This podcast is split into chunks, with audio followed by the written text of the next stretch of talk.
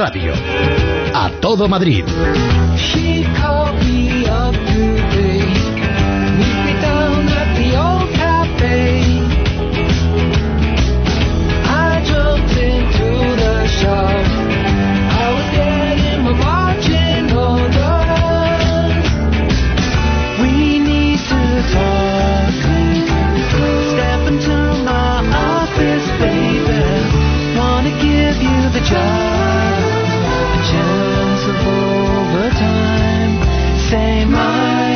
My Lorena, muy buenos días. Buenos días, Federico. Tienes muy buen aspecto, eso es que no trasnochaste anoche como No, el resto del yo, orbe yo anoche me fui a casita porque estaba muy cansada de del día anterior y dormí muy bien. Lo vi por Todavía tele. esta mañana cuando yo llegaba, las 6 y X, XX, eh, todavía había coches por ahí con una bandera y gente que no sé cómo conserva la voz.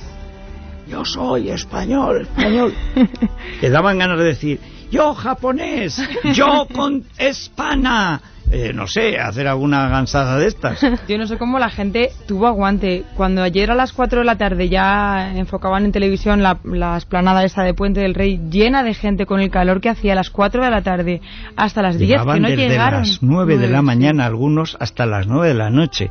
¿Qué harían? ¿Cómo lo harían? Tuvieron los bomberos tirando agua para que la Sí. gente no tuviese En lipotimia. muchas calles iban los vecinos, tiraban Por un lado, se vengaban del ruido. Por otro lado, les hacían un favor. Sí, les refrescaban, que no, Sí, seguro que sí, les vino bien. Desde luego lo que vimos ayer eh, fue a los aficionados que demostraron demostraron con arrojo el amor por esa selección y lo contentos que estaban por el triunfo, porque todo empezó con retraso. El avión llegó más tarde, en el aeropuerto recibieron a los jugadores solo el personal del aeropuerto, bomberos y periodistas, no se dejaba acceder a la gente y luego ya todo fue con retraso. Se retrasó la visita al Palacio Real, se retrasó también la visita a la Moncloa y Se lo podían haber saltado. Vimos a Zapatero haciéndole la ola a Iker ¿Ves? Casillas. Esa, esa grotesca imagen nos la podíamos haber Y saltado. ellos agotados, cada vez iban estando Hombre, más agotados. sí, y luego al final hasta que no se animaron ya con las luces, Sí. en los focos y Pepe Reina y tal, pues es que estaban muertos y quedaban 20 horas ahí. El recorrido quizá fue un poco largo. Ellos se quejaron que cuando la Eurocopa fue demasiado corto y yo creo que este se hizo demasiado largo. Aunque es verdad que se llenó todo, la, todo, todo, cualquier todo, y punto del por donde, recorrido. por donde lo hubieran dicho. Estaba ¿no? lleno, los planos aéreos eran alucinantes, se veía todo Sí. la estela roja y de luces y los flashes de las cámaras. Y se cuenta, no se sabe muy bien, se habla de cientos, de miles, de millones de personas. El- los datos que tenemos por ahora son los que ofrecía el M2 del mundo, que han hecho una especie de cálculo y cifraban la gente que hubo en todo el recorrido en 1.068.000 personas. Eh, también ahora mismo, hace unos minutos, conocíamos el dato que, de- que daba la delegación del gobierno y lo, cifra- lo cifraban en apenas medio millón. A mí me parece que tanto un dato como el otro se quedan un poco cortos, yo creo, por lo que Bueno, vimos. Soy muy mala echando cálculos. Sobre todo- no, pero mira, la delegación del gobierno es sociata, ¿no? Ella siempre que hay, co- que hay congregación, Por que lo no es suya, y como ellos son incapaces de sacar a nadie a la calle desde la guerra de Irak y el 11M, y encima engañando, pues multiplícalo por cuatro. Y te que era han muy dicho difícil. medio millón, bueno, me parece mucho, dos millones. Pero millón y pico, porque aquello era interminable a lo largo de toda la trayectoria. Además, la gente se quedaba allí porque en los otros sitios no cabía. Sí, Es decir, no es aquello de esas manifestaciones que puedes contar al mismo seis veces. Se Porque empieza al principio, se va otra vez. Pero da allí la no. sensación de que había un, algo más de gente que en la manifestación del sábado en Cataluña. La Pues unas estatuto. 10 veces o 12, calculo. Creo sí. yo. Una no sé si es que el rojo engorda Sí. y la gente iba a ver Bueno, también rojo. estaba Ángel Barceló, que a lo mejor estaba aquí, no estaba allí, aunque lo dudo. Digo, que estuviera aquí seguro, por el, aquel tal negocio, ¿no? Ujú. Allí no sé. En la esplanada del Puente del Rey, pues Nos decía... metemos con Ángel Barceló porque dice que para qué sirve la esplanada esta del río. Pues para, que- para, para que metas la pata, querida, pues para eso sirve. Para sufrirla. Sí. En esa esplanada. ¿A qué sirven las ramblas, guapa? esa esplanada que tenía en teoría capacidad para 150.000 personas, yo he leído que hubo hasta 300.000. Yo no sé cómo La se- verdad es que aquello estaban como sardinas en lata. Y sardinas es verdad en que lata. sardinas contentas. Pero tú veías los primeros planos en cuanto empezaban a aparecer y salía Sergio Ramos. ¡Ay! Había unos aullidos, unas lloraban. Pero lloraban como en tiempos de los Beatles en las películas en blanco y negro. No se lloraba así desde aquel tiempo. ¡Qué barbaridad! Había ¿Cómo tanta gente que, como habéis dicho ya, el ayuntamiento no tuvo más remedio que decir a la gente que no fuera, Sí. que no fueran a ver a la selección, porque ya no cabía ni un alfiler, un poco falta de previsión, la verdad. Es verdad que, que hubo mucha gente, pero teniendo en cuenta que era la selección española, que no solo hubo gente de Madrid, porque llegó gente de otras comunidades autónomas, incluso de Galicia, de Murcia, de Sí, Cádiz, hombre, claro. Pues y sí. a- bueno, y fíjate, del pueblo de Iniesta que vino el pueblo. Entero. Bueno, por cierto, con una alcaldesa que ya quisiera yo que las ministras hablaran como la alcaldesa de Fuente Alvilla, provincia de Albacete. Bueno, una, además una señora con presencia, con cuajo, con trapío, sabiendo hablar, parar, templar, mandar. Oye, acabó ella haciéndole la entrevista al que le hacía la entrevista a ella. No, mujeres de estas de poder. Es que el fútbol gusta. Y a lo mejor el dice, alcalde. Hemos venido en un autobús. Dice, ¿cuántos han venido entonces? Dice, 54. Claro, La capacidad del 54, ¿no? Pero este tío que no sabe lo que es la vida. No. Acabada la fiesta, con todo el calor y el cansancio, hubo quien se dio un baño refrescante en las fuentes estas que están al lado del puente Segovia, que debieron convertirse en auténticas piscinas. El alcalde también celebró el triunfo de la selección a su manera, ya sabemos que no le gusta mucho el fútbol.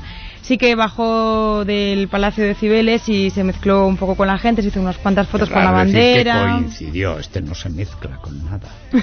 Con nada. Yo he pensado popular. que no pudo asomarse a ningún balcón porque como está todo lleno de andamios, no le quedó otra que bajar a, a pie de pista, como se suele decir. Hubiera sido un gesto bajar por los andamios, ¿no? Sí, Sí. como un mono. Sí, sí, por ejemplo. Y dijo, dijo Gallardón que Madrid es- era una ciudad alegre, muy agradecida, gracias a un sueño que por fin se ha hecho realidad. Eso decía el alcalde. Para unos más que para otros. Oye, la que estuvo sensacional es una chica que hacía la retransmisión que iba con la y se puso a bailar el guaca guaca. bueno, volvió tarumba a un señor así. Decía, pero qué guapo es este hombre. Y digo, pero es un guapo a la mexicana, ¿no? El que presentaba la cosa en Telemadrid, que no sé cómo se llama.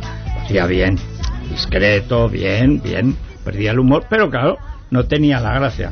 La otra que estaba desatada, Lola, hace Lola González puede ser, porque hace entrevistas también de deporte y tal.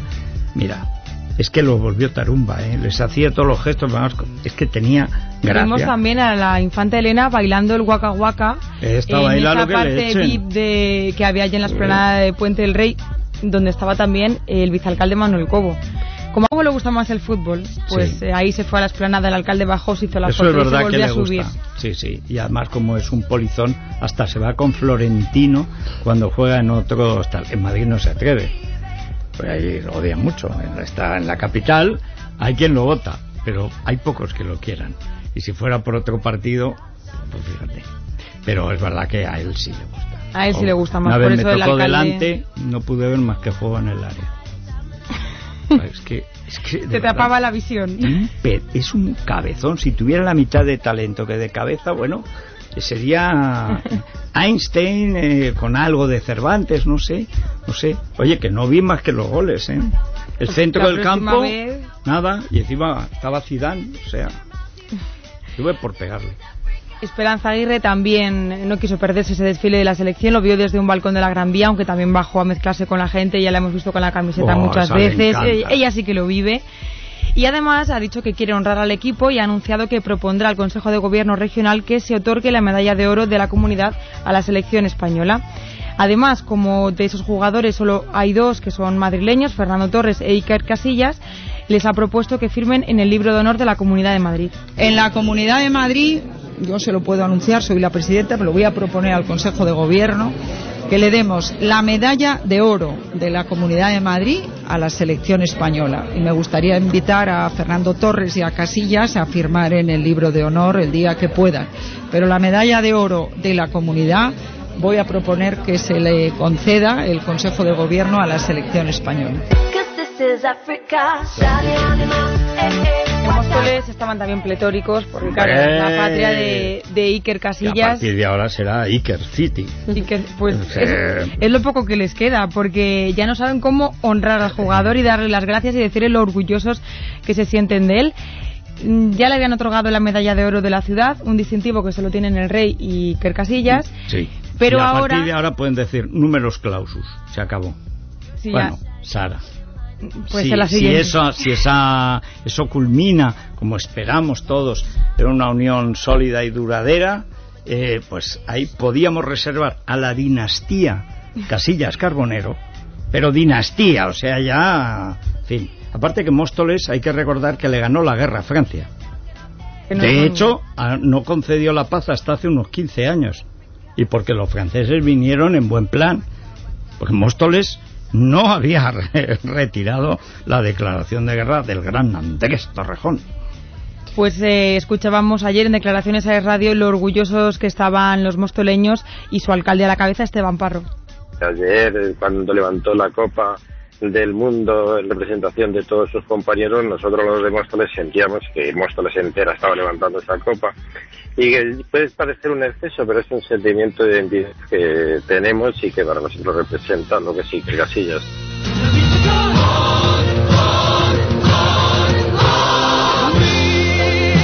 De esa medalla de oro, Este momento fue muy este bueno. ¿eh? es que esta canción Es siempre tiene todo, tiene sí, mucha señor. fuerza y, y te pone... Yo he visto a Iker ganar la última copa del Madrid. Bueno, digo de Europa, es del Madrid, todo el mundo lo sabe. La de Glasgow, cuando salió en los 12 minutos, porque del Bosque, que es un tipo extraordinario, pero no estuvo bien y había alineado al suplente en realidad y había puesto en el banquillo a Iker. Se lesionó, se lesionó. Y, y entonces salió Iker 12 minutos. Y en 12 minutos paró tres goles, dos de los cuales eran imposibles de parar con el pie. Y ahí salieron, y bueno, el espectáculo en Glasgow. Bueno, bueno. esto- El santo le llaman, ya le han Bueno, apodado eh. con ese con ese sobrenombre. Y en Móstoles además le van a nombrar hijo predilecto del municipio. Los mostoleños es nuestro icono, es el embajador, es la persona que viene a representar los valores que creo creemos que tenemos los mostoleños. Es una ciudad muy joven, una, una ciudad de ciudadanos muy sencillos, en donde el esfuerzo, en donde los valores de la profesionalidad y de la excelencia en conseguir ser distintos a otros sitios nos deben de llevar a tener el reconocimiento y alcanzar los objetivos finales. Bueno, dejamos ya la selección, que todavía imagino que seguiremos hablando de, de ella, pero ya irá bajando esa emoción, tanta emoción contenida, irá relajándose, digo Bueno, yo, porque eh, si no... contenida hasta anteayer, porque hay que ver que dos días llevamos, ¿eh? Pero bien, bien, bien, muy bien, ¿eh? Ni un incidente ni nada. En Bilbao, tres tíos trataron de apuñalar a seguidores de... Porque ser español es, es un deporte de riesgo. En Cataluña, esté o no esté Ángel Barceló, en el País Vasco, en zonas de Navarra, recuérdese en los Sanfermines, apuñalaron a otro muchacho de Cádiz por llevar la bandera, no, la camiseta de la selección. Galicia, Baleares, es decir, donde se ha dejado crecer el huevo de la serpiente. Pues sale la serpiente y te muerde, normal. Pero vamos, la verdad es que en Madrid ha sido todo eh, paz, amor y fantasía. Se recogieron, eso sí, me parece que 95.000 kilos de basura, pero bueno, en parte es normal, tanta gente. Con un millón de personas los, Casi fuimos se debieron de comer casi hasta la basura, claro, tantas horas. Hacemos un apunte sobre la huelga de metro que ya a partir de mañana vamos a sufrir, no de forma salvaje, pero sí con Vamos servicios a ver mínimos. si cumplen los servicios mínimos. Eso es lo que yo estoy viendo, porque ayer cuando yo cogí el metro, a pesar de que está anunciado de que solo hay huelga el miércoles y el viernes, en las pantallas de información anunciaban huelga para toda esta semana y para a partir del martes de la semana que viene. No sé si ya hoy lo habrán rectificado, pero yo me asusté. Bueno, pues si van a las bravas, ya sabes que yo creo que todo el tiempo que se tarde en automatizar todas las líneas es tiempo perdido. O sea, que hagan tonterías ahora, que ya nos tienen preparados, y el gobierno de la comunidad a, a entrar a, a machacar. Ya, ya que no entienden, ya que no hay manera de razonar con estos tíos, pues oye, si queréis hacer la revolución, la vais a hacer, pero la vais a hacer a Cuba, que hace mucha falta. Lo van a tener difícil. Ha metido también cizaña Tomás Gómez porque ha dicho que él no hubiera aplicado a los trabajadores de Metro el decreto de reducción de salarios y añadió además que, que Alberto Ruiz Gallardón ha sido más listo que Esperanza Aguirre porque el alcalde no lo ha aplicado a la MT. Por eso al alcalde no le hacen huelgas. O claro. sea, que lo que hay que hacer es no obedecer a Zapatero. Eso, Cuando Zapatero dice, tal, un entonces hay Tomás Gómez y el cara de Gallardón, estos no lo obedecen y por supuesto compran la paz sindical con dinero que no es suyo. Ahora, la que aplica la ley y además con benignidad, a esa vamos a por ella, ¿no? Pues podía presentar de número dos Tomás a Gallardón, a ver si así matábamos dos pájaros de un tiro. Sobre la huelga de metro ha hablado también la presidenta Esperanza Aguirre que decía lo siguiente. La Sociedad Metro de Madrid ha ofrecido que eh, llegar a un acuerdo sobre la base de que ese 5% que la ley establece que tiene que ser del capítulo 1 a lo que son estrictamente los salarios vaya solo el 1,5%. Un y medio por ciento está la, la comunidad tiene voluntad de negociar, de pactar, pero es que ni siquiera eso están los dispuestos a aceptar los trabajadores. Cosa bueno, que los trabajadores no, los sindicatos. Los sindicatos. Porque... seguro que si le preguntásemos uno a uno a los trabajadores. Hombre, claro, pero es que ese día, diferente. el día que estén prohibidos los piquetes, violentos, nunca informativos, para informarse están los medios de comunicación. Y si no, pues los papeles y los panfletos. No, son medios de coacción. Son cosas gangsteriles, brutales, la banda de la porra. Ese, el, el día que eso se prohíba, que cuando haya una ley de huelga, llevamos 35 años de que se murió Franco y no tenemos una ley de huelga porque los eh, políticos son unos eso, porque los empresarios son peores que los sindicatos y porque los sindicatos de ahora son como los verticales. Es decir, yo yo fijo. Además es que es un poco absurdo porque lo que decía ayer, lo que decía esta mañana mismo Esperanza Aguirre, es que no le parece lógico que los trabajadores del metro acepten unas jornadas de huelga que suponen un descuento en su sueldo de 100 euros al día por cada jornada que, de huelga que no van a trabajar, cuando solo esta rebaja del 1,5% sería un descuento aproximado de 30 euros al mes. O sea, prefieren perder 100 euros al día en una huelga que no 30 euros al mes. Hasta que pierdan 10 días y luego el empleo. Cuando les llegue la Y nómina. se van a, lo van a agradecer a los sindicatos toda la vida. Pues vamos ya con el innombrable. Gracias. ¡Y que sea alcalde! ¡Que todos somos contingentes! ¡Pero no es necesario! ¡Viva el señor alcalde! Numeral, numeral, viva la numeración que ha visto El. Ayuntamiento de Madrid, Sí. por fin, ha dicho que va a apretarse un poco el cinturón. Uf. Realmente es que no le ha quedado más remedio. No lo han hecho porque hayan querido, Bueno, sino porque no les dan más dinero, no le prestan yo más quiero dinero. verlo, quiero verlo, quiero verlo, porque hasta el rabo todo es toro. No, es que no me creo. La idea de que pueda ahorrar o remitir en su dispendio el alcalde es que es que no, que, que No puede fiamos. ser. Es como le dice, ahora el escorpión no hace daño. ¿Cómo no va a hacer daño el escorpión? Pues eso. La falta de financiación, por lo visto, les ha obligado a recortar 257 millones de euros en inversiones. Mm, eh, se les ha prohibido a los ayuntamientos endeudarse más, por lo cual estos 257 millones que tenían previstos invertir, pues ya no lo van a poder hacer, por- con lo cual se, se ve este como ese recorte. Hay que recordar que la deuda ahora mismo supera los 7.000 millones de euros. Estos recortes que ha anunciado el, el gobierno preocupan a David Lucas, al portavoz socialista del consistorio madrileño, porque él se pregunta de dónde van a recortar. Si se va a recortar, por ejemplo, de las obras del Palacio de Cibeles o se va a recortar de otras inversiones más necesarias. Que estos 257,3 millones de euros pueden llegar a suponer el 55,97% de las inversiones del ayuntamiento y organismos autónomos, trasladamos nuestra preocupación, nuestra doble preocupación, por la falta de rumbo en el control económico del ayuntamiento, pero sobre todo, ¿qué se va a reducir por parte del ayuntamiento de Madrid? ¿Se van a seguir manteniendo inversiones innecesarias como la del Palacio de Cibeles Eso es lo que tendremos que ver. Pues sí, ya creo que entiendo lo que le pasa a David Lucas, porque tiene esa voz tan rara, tiene vegetaciones. Vamos a oírle un poco, a ver. A ver, ya verás, ya verás. Tiene, hay una cosa que el aire no sale bien. Es que me tiene muy preocupado David Lucas. que estos 257,3 millones de euros pueden llegar a suponer el 55,97% de las inversiones del ayuntamiento y organismos autónomos, trasladamos nuestra preocupación, nuestra doble Igual preocupación. un por poco la afónico por las No, no, no puede ser una sinusitis, eh, digamos, permanente, que eso también se produce, crónica, o bien vegetaciones. Las dos cosas se operan, ¿eh? Bueno, por lo menos tiene solución. Hombre, por supuesto, y si no, pues ir a cualquier eh, sitio de estos donde sales titiritero, eh, o foniatra o fonólogo, no sé cómo se llama, los que cogen a un argentino y le hacen hablar con acento de Sevilla. Dice, no, mira, ahora va a ser mejor de Bilbao. Pues de Bilbao. Oye, y en 15 días...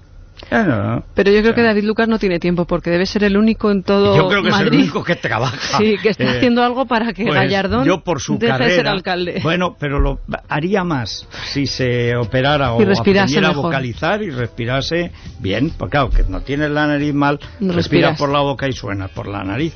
Problema, David, que tenemos que arreglar.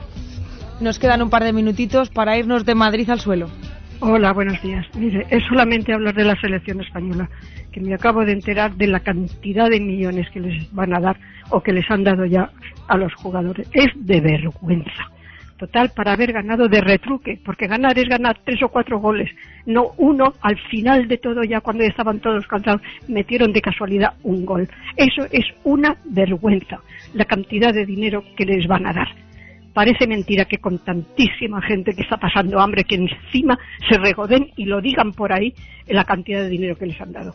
De vergüenza, de vergüenza. Buenos días, Federico. Yo también iría a la manifestación de todos estos sinvergüenzas, además con el carnet del año sesenta y tantos, setenta, que lo tenía. Para darles en la cara de lo tonto que era y estar siguiendo para que ellos se pongan como están ahora mismo. Pero lo que sí te digo es que como no haya sanciones en el metro, va a haber la, la- va a haber la hostia. Porque sí que vamos hacia la calle y el Partido Popular va a salir perdiendo por todos lados. Tiene que haber sanciones fuertes, que no las ha habido hasta ahora, no se ha oído nada.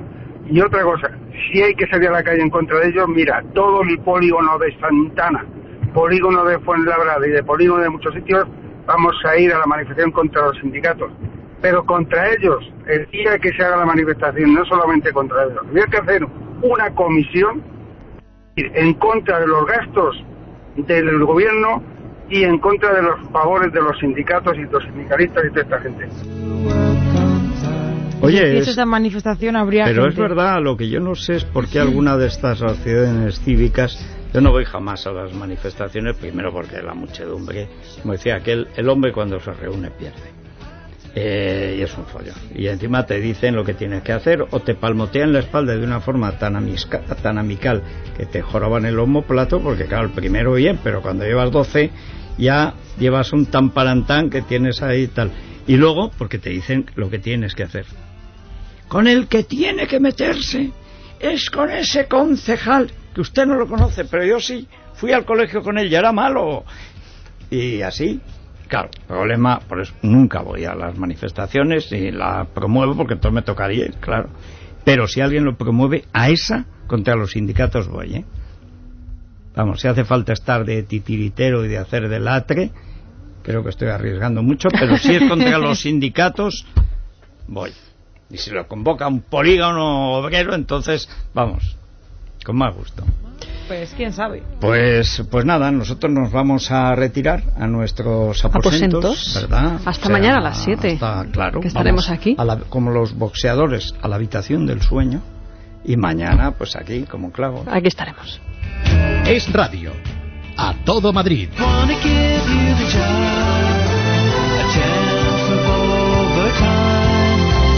My place at.